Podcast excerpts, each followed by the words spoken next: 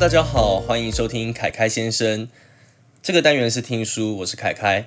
那今天要介绍的书呢，叫做《为什么狗是宠物，猪是食物？人类跟动物之间的道德难题》。作者是心理学家哈尔赫扎格。相关的资讯我会把它放在资讯栏。那这本书的部分的内容呢，之前其实已经有一些介绍跟已经上线了。包含前几期节目，就是说海豚可不可以当治疗师啊？还有斗鸡跟肉鸡，到底哪一只哪种鸡可以活的？呃，是活得比较幸福的？还有老鼠的道德难题等等。那相关的内容呢，大家都可以去收听之前的前三集节目。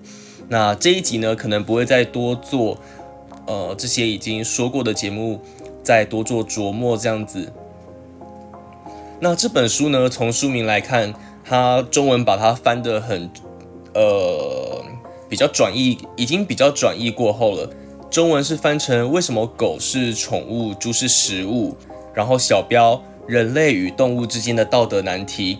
那从这本书名来看的话，乍看之下好像觉得这本书就是有点哲学的感觉，但是其实不用担心，因为。读起来一点其实都不哲学，那好吧，那其实我一开始呢就是被这本书的标题还有副标吸引的，那就是被出版社这个充满了哲学性的翻译书名误导，然后有点被骗的感觉。一开始呢就真的以为这一本书是真的是很认真的在探讨，就是。宠物是什么？然后为什么有的宠物是？为什么有的动物是宠物，有的动物却是食物？这一类的就是很道德的难题。那甚至呢，在书背，其实这本书后面也写了，列举了很多，就是感觉很有趣，但是不一定有标准答案的问题。就是比如说，什么原因会影响人类无法对各种动物一视同仁呢？还有把收容所等着安乐死的这些猫咪拿去喂动物园的蟒蛇合不合理？就可以避免更多的人工繁殖老鼠。那这件事情到底是不是合理的？除了这些问题，当然还有我们前三集节目提到的，就是海豚能不能当动物治疗师？为什么狗跟呃宠物跟它们的主人会长得那么像？等等的这些问题，还有斗鸡。跟肉鸡之类的这些问题，那看了这样的书背，在阅读这一本书之前呢，我自然就会对这一本书有非常多非常多的一些可能有关于哲学的想象，比方说可能就是会有让人很多就是看完之后大脑心爆的一些哲学思想，但是结果不是这样，就是呢，我觉得这本书甚至其实也没有完全提到。狗和猪的这个例子的对比，这个完全就是出版社自己把它加上去的中文书名。那虽然呢，关于道德跟哲学的讨论，在这一本书的后面后半，甚至最后还是有稍微提到，但是呢，还是有一种让我被骗的感觉。与其说这一本书是哲学书，倒不如说这是这一本书其实是人类动物互动学的一个。算是科普书籍吧。那只是呢，它其中的一些思想是可以用哲学的角度去稍微思考了解一下。那不过呢，如果从这一本书的原始的英文书名来理解，就明白多了。这一本书的原始书名叫做《Love, Hate, Eat: Why It's So Hard to Think Straight About Animals》。所以呢，从标题就直接点出了。人类跟动物之间错综复杂的关系，有 love，然后有 hate。那有些动物呢是用来 eat 的。那这一种充满矛盾又反复无常的这个关系，为什么我们会这么喜欢这些动物？又或者呢不喜欢另外那一些动物？是这个动物的长相造成的吗？有的动物长得比较可爱，人类觉得的可爱。那有的动物呢，可能长得或形态，人类觉得就是有点比较丑一点。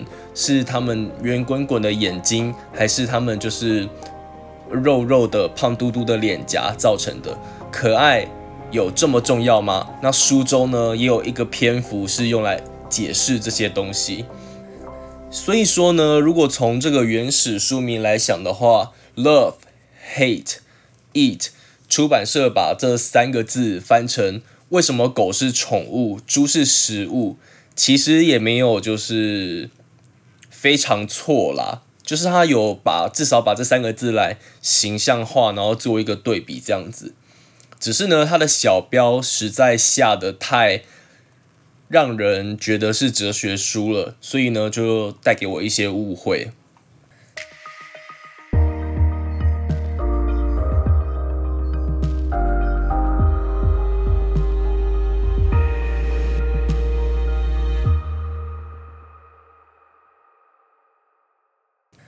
这一本书的章节呢，总共分成十章，长达四百七十七页。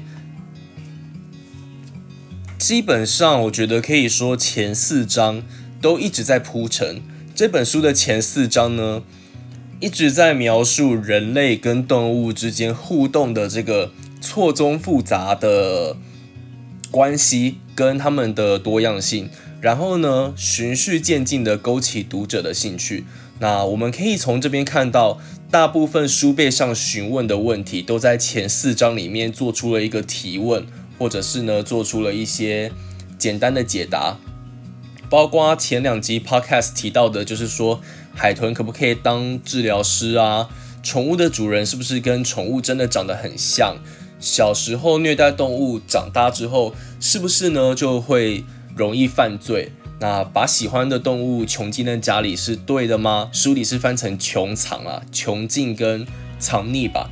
那这些的问题呢，在前四章都会一直陆续的不断的抛出来，进一步的带大家呢，读者呢，用可能某部分理性或者是某部分感性的想法来思考这些问题的不同的答案。所以说呢，如果还没听我前几期的 podcast，记得去听哦。里面会有一些针对这个章节的一些说明跟解释。那再来呢，从我们刚刚提到这些各种各样多样化的问题，这本书呢，在进一步的缩小范围，用浅显的科普来解释人跟狼的演化，然后呢，以及狗狗这一类的宠物的商机带来的一些时尚狂潮，进一步呢，点出了纯种狗的困境。那虽然呢，这本书四百七十七页，非常的厚，可以说根本就是一个砖头。那对一般的科普书籍来讲，我觉得应该是看到这个页数，不会是一个容易啃的书籍。那一般的科普书呢，光是一些案例的研究，也会让人觉得非常无聊，就是一些一堆数字啊，不然就统计啊什么的。不过呢，幸好这一本书的作者。作者的文笔还蛮幽默的，他这一个幽默的笔锋，还有他个人故事的一些选择，还有作者本身是一个心理学家，他有非常多的丰富的研究的案例，这一些呢带给了这本书的故事背景有非常高的可读性。总体而言呢，读起来不会让人觉得无聊，或者是某一些科学的科普书上面就是。一篇研究的简单叙述，然后就看看过之后就觉得好像要记吗？好像不记又有点可惜。那要记起来的话，又觉得非常累。其实就当做故事书阅读，你就可以吸收到一些东西。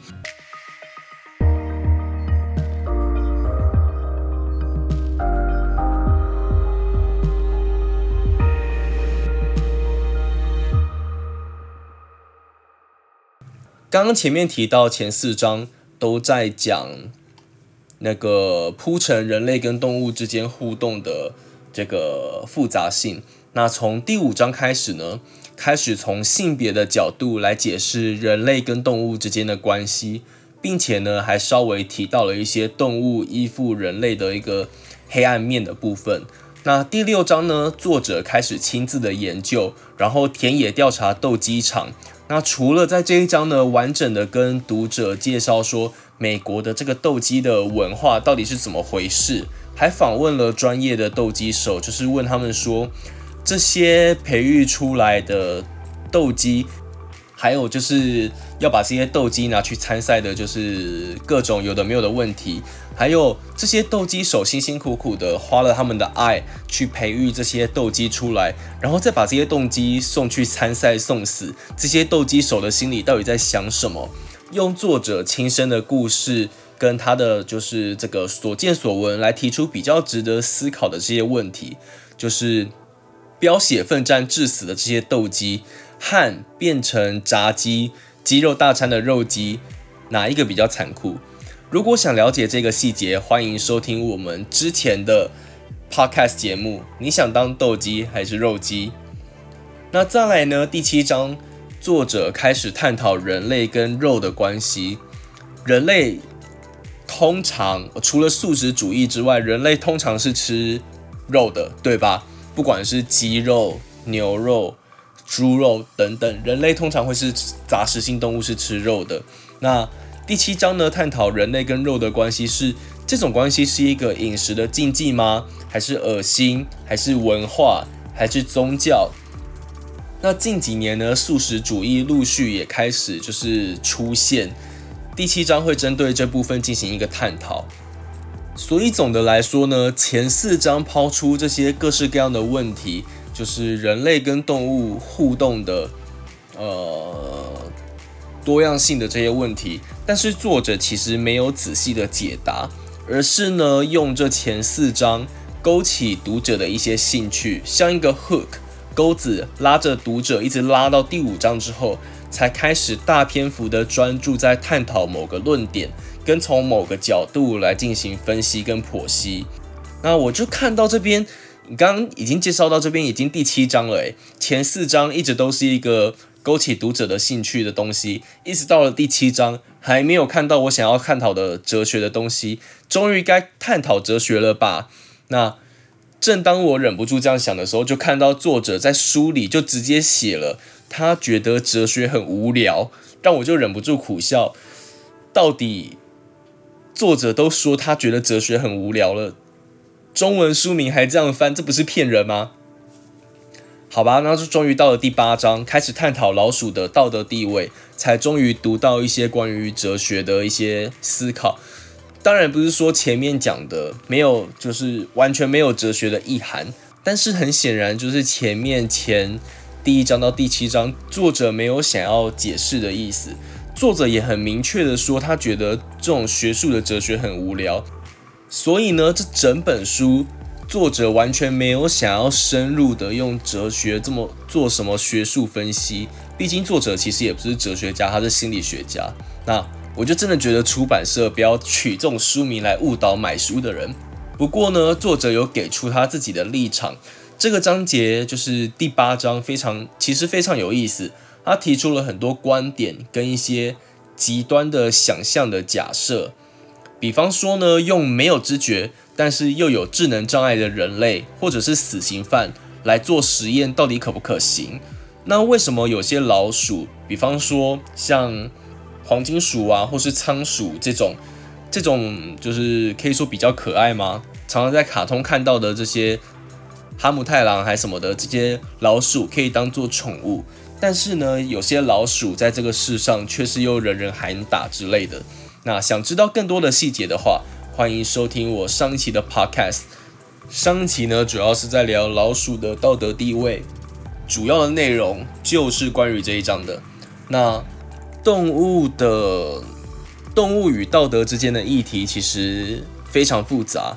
那比方说，有一只蚂蚁的生命跟猴子的生命，这两种动物具有相同的生命价值吗？用有智能障碍，然后没有任何知觉的婴儿来进行实验，会比用就是有丰富的感情而且健康的猴子来进行实验好吗？那从这一章呢，从逻辑跟实用主义来让读者进行各种的思考。我觉得或许每个人都会有不同的答案，不过以我的角度来说，我觉得与其思考这些就是。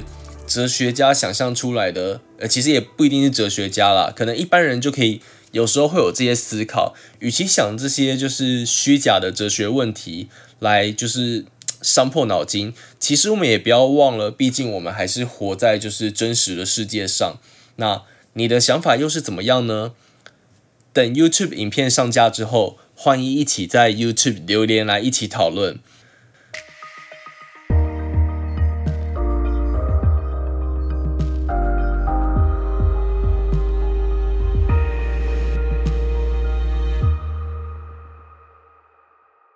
最后结尾这本书主要向大众介绍了人类跟动物互动学的这一个新兴的科学。那很显然的，人类跟动物之间互动所牵扯到的范围其实非常非常的广泛。这个内容呢，涉及了可能是心理学，或者是动物行为学、历史学、社会学。和人类学，甚至是呃这本书又有提到，就是呃人的演化跟狼的演化嘛，甚至是考古学等等。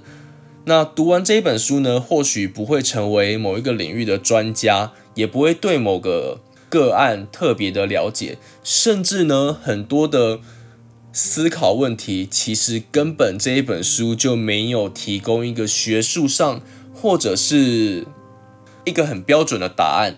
也就是说呢，读完这一本书，我们其实不会成为一个专家，但是我觉得绝对会有一个很好的角度，或者是一个切入点，来当做认识人类动物互动学这一门科学的一个途径。如果说要我给一个结论，要不要推荐这一本书的话，我非常推荐这本书的科学资讯呢，其实非常丰富，但是呢，因为作者的文笔笔锋，还有他大量的实地考察，他的田野写的非常的浅显易懂，然后又有他自己的个人的故事，他的个人故事的情节描述其实也不少，所以可读性非常高。那一方面，它不像哲学书那么难懂，但是呢，它其实又给了很多哲学才有的思考方式。让人可以在理性跟感性的思考脉络中摇摆不定，我觉得是这一本书的优点。比方说这一本书在最一开头，就是我说的那个 hook 的地方，其实就有提到，就是把猫咪喂蟒蛇的部分。所谓把收容所的猫咪拿去喂蟒蛇，这个其实是非常。可能是一个有道德陷阱的东西，要在什么样的情况下让蟒蛇吃这些小猫才会是人类可以接受的呢？我们可能不知道，就是很多猫啊，就是毕竟猫是杂食性动物嘛，它们就是要吃肉啊。那我们平常喂家里猫咪吃的这些。罐头啊，或者是猫饲料等等，它们的成分里面其实都还有肉，所以呢，猫咪消耗的肉量，如果从简单来说的话，猫咪所吃的肉其实是远远大于这些蟒蛇的。而且呢，猫跟蛇不一样，它们是把就是抓动物、猎捕动物，有时候是会当做一个游戏，自娱于人的感觉。那每年呢，一定也会有非常非常多的小动物死在，就是不管是宠物猫还是野猫的，就是爪底下。那相反的呢，蛇只要偶尔吃一只小老鼠，就可以活得非常久了。而且宠物蛇的数量远远不及这些猫的数量。那再就是根据美国的，就是流浪动物的收容所来统计啊，其实每年。基本上受到安乐死的这些猫咪可能就有两百万只。那目前呢，安乐死的动物在美国也大部分都是用火化处理。那为什么不把这些猫的尸体提供给蛇的主人呢？反正这些流浪猫就是一定会死掉嘛。那这样做的话，还可以减少就是故意培养出来的活老鼠来就是喂猫。这听起来像是双赢吧，但为什么情感没有办法接受？这个就是会让人从理性跟感性中去思考到底是怎么一回事的一个例子。那这本书一样没有给出答案，就是给大家带来一个哲学思考的部分。所以总的来说，这一本书到底推不推荐？我觉得我会推荐，但是不要把它想成它是一本哲学书，当成科普书，然后带有一些哲学意涵，能够提供哲学思考的书会比较恰当。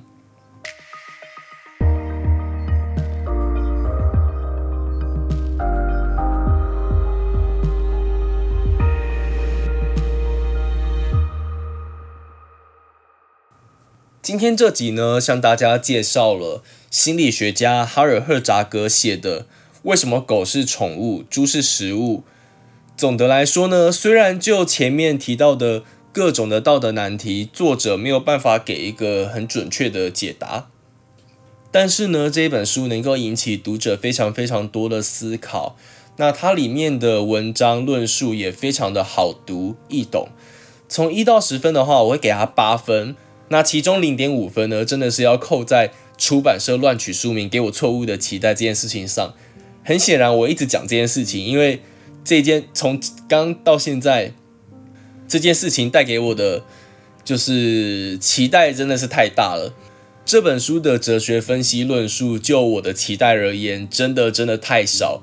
很明显，作者也不是真的要讨论哲学议题，他要讨论的议题根本不是这个。所以呢，出版社这样翻。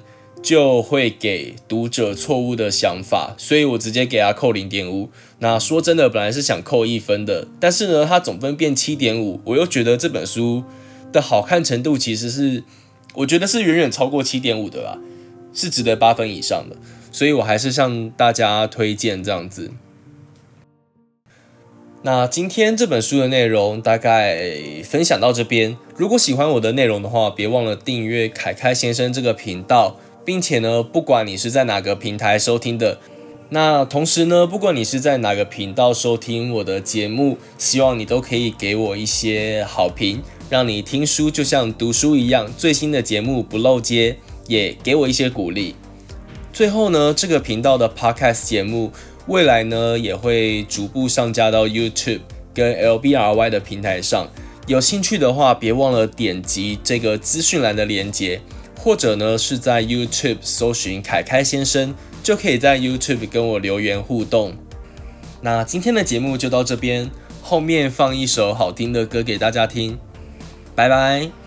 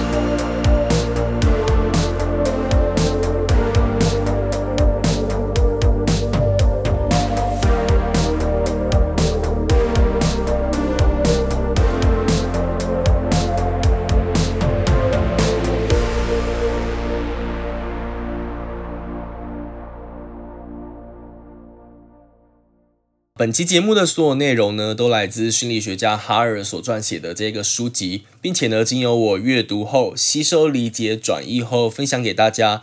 有疑问的话，欢迎阅读《为什么狗是宠物，猪是食物》这本书，来获得更完整的资讯。